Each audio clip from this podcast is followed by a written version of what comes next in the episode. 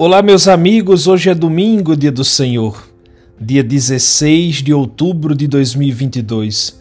Hoje celebramos o 29 domingo do tempo comum. Com muita alegria, ouçamos o evangelho de hoje.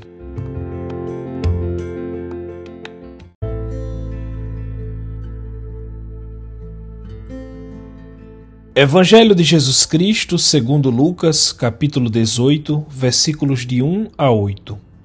Naquele tempo, Jesus contou aos discípulos uma parábola para mostrar-lhes a necessidade de rezar sempre e nunca desistir, dizendo: Numa cidade havia um juiz que não temia a Deus e não respeitava homem algum. Na mesma cidade havia uma viúva que vinha à procura do juiz pedindo: Faze-me justiça contra o meu adversário. Durante muito tempo o juiz se recusou. Por fim, ele pensou: Eu não temo a Deus e não respeito homem algum. Mas esta viúva já está me aborrecendo.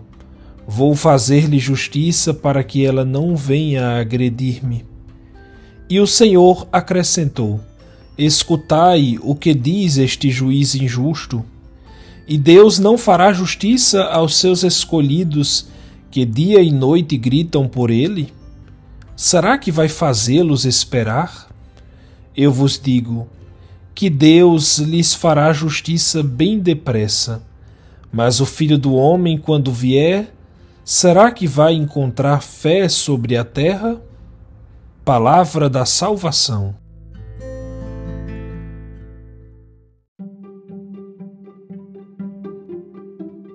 Meus irmãos queridos, no Evangelho de hoje, Jesus revela como é determinante a oração na vida do cristão. Ele é o orante por excelência. Sendo Deus, Cristo sempre recolheu-se e recorreu ao Pai e manteve ali sua unidade com o Pai. Interessante porque na parábola do Evangelho de hoje ele cita uma viúva insistente, teimosa essa viúva não se cansa de pedir a um juiz que faça justiça contra o seu adversário. Esse juiz é um homem injusto. Ele não tem o mínimo de temor a Deus ou amor ao seu irmão. Ele é alguém que não tem consideração por ninguém, é, é um homem que só pensa no seu próprio interesse. Vale aqui lembrar que a viúva, que é apresentada nessa parábola, é um dos símbolos do pobre na Bíblia. Temos a viúva e o órfão, que são símbolos de pessoas necessitadas. Nesse sentido, Jesus busca nos ensinar que devemos ser pobres para sermos ouvidos. Isso é uma questão central no Evangelho de hoje. A oração do pobre, a oração insistente do pobre é sempre ouvida. Ainda que não ouvida da forma que se espera, né, no esquema, no desenho que se imaginou, é sempre ouvida. E que pobre é isso? Não é o pobre material, de jeito nenhum. Trata-se daquele que se faz pequeno diante de Deus. Eu vou dar um exemplo a vocês: o terço. Nossa Senhora de Fátima pediu em 1917 que rezássemos o terço todos os dias. Alguns podem dizer, é, ficar repetindo uma frase, um mantra o dia todo e você fica ali repetindo aquilo. Do alto da nossa soberba, nós podemos querer dobrar Deus compreendê-lo, compreender seus métodos, racionalizar tudo, mas isso não é possível. Pois bem, o terço e a oração cristã são para os pobres, para quem se faz pobre. Eu repito a frase de Santo Agostinho que citei alguns domingos é, para vocês, que é uma frase tão querida pelo Papa Francisco. O homem é um mendigo de Deus. E por que mendigo? Porque só o pobre reconhece Deus do tamanho que ele é, meus irmãos. Ora, quem não se vê pobre, quem não se vê insuficiente diante de Deus, jamais pode reconhecê-lo. Jamais. Há uma outra questão tão bonita no Evangelho de hoje, que é a questão da insistência, né, dessa oração insistência. Porque a nossa insistência nunca passa despercebida diante de Deus. Nunca. Em Mateus 7, 7, Jesus diz: Pedi e recebereis, batei e a porta vos será aberta. Então é, é insistir, é perseverar. É bonito porque o Papa Emérito Bento XVI reconhece isso e diz, abre aspas, esta viúva parece desprovida de qualquer possibilidade, mas ela insiste, pede sem cessar, é inoportuna e assim finalmente consegue obter um resultado do juiz. Nessa altura, Jesus faz uma reflexão, recorrendo a um argumento se um juiz desonesto, no final, se deixa convencer pela oração de uma viúva, quanto mais Deus, que é bom, atenderá quem a ele recorre. Com efeito, Deus é a generosidade em pessoa, é misericordioso e, portanto, sempre disposto a acolher as orações. Por conseguinte, nunca devemos desesperar, mas insistir sempre na oração. Fecha aspas. É verdade, meus irmãos. A palavra desespero tem a ver com falta de esperança.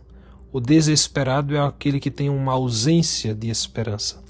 Ora, o cristão é o homem da esperança, porque a esperança é uma pessoa para o cristão, é Cristo. Portanto, pode nos faltar tudo, mas não nos pode faltar esperança. Eu fico pensando, meus irmãos, que pode nos faltar até a fé, mas se não nos faltar esperança, a fé retornará ao nosso coração. Aquela pessoa que passa por uma crise de fé, mas mantém a esperança, ela pode vencer isso. Nesse sentido, nunca devemos desesperar, mas sermos insistentes na oração, teimosos na oração, na súplica, no grito. Pois se até um juiz injusto escuta o clamor de um pobre, quanto mais o justo juiz escutará nossa prece.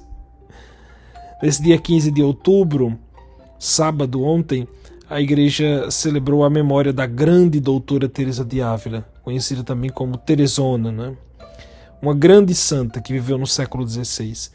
Ela se dedicou à escrita sobre a oração, a pedido do seu diretor espiritual. E aí escreveu um tratado sobre a oração.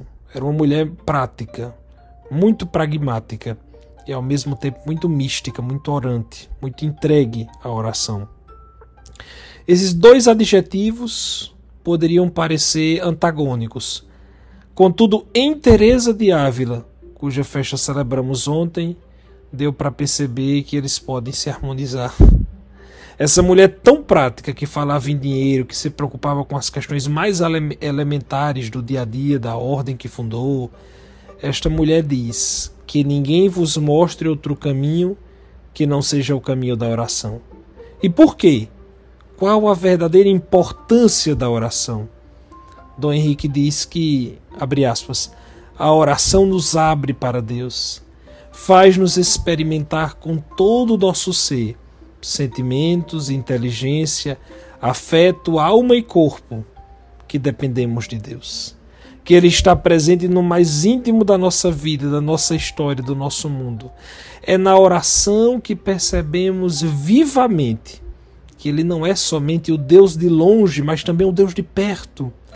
Nenhuma outra realidade deste mundo tem a capacidade de nos colocar imediatamente na presença de Deus, como a oração. Se não rezamos, Deus irá deixando de ser alguém para ser algo.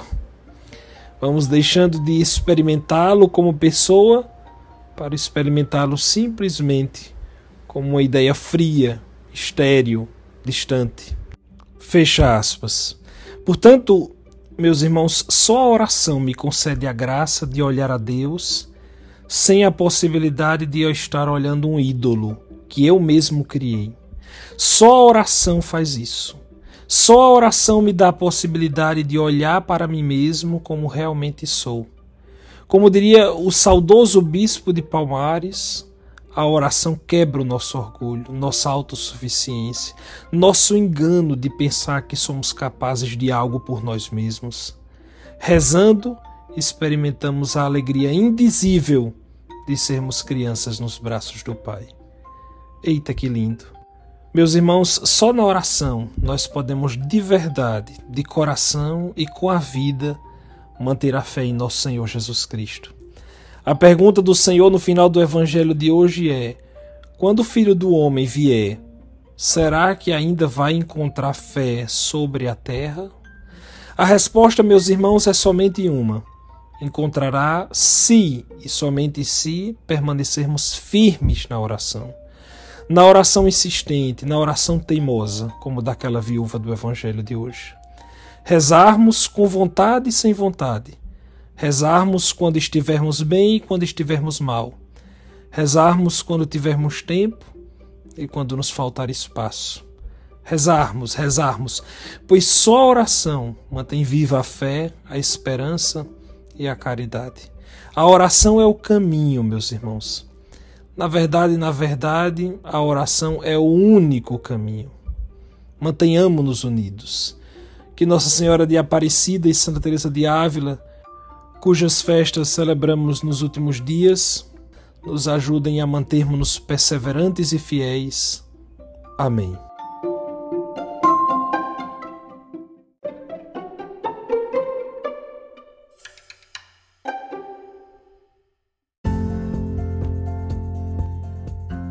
Meus amigos, todos os domingos eu sinto realmente uma grande alegria de vir aqui. Aliás, todos os sábados, né? Quando já disponibilizo o Evangelho Dominical.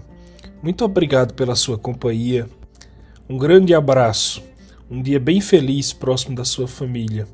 Até a próxima semana, se Deus quiser.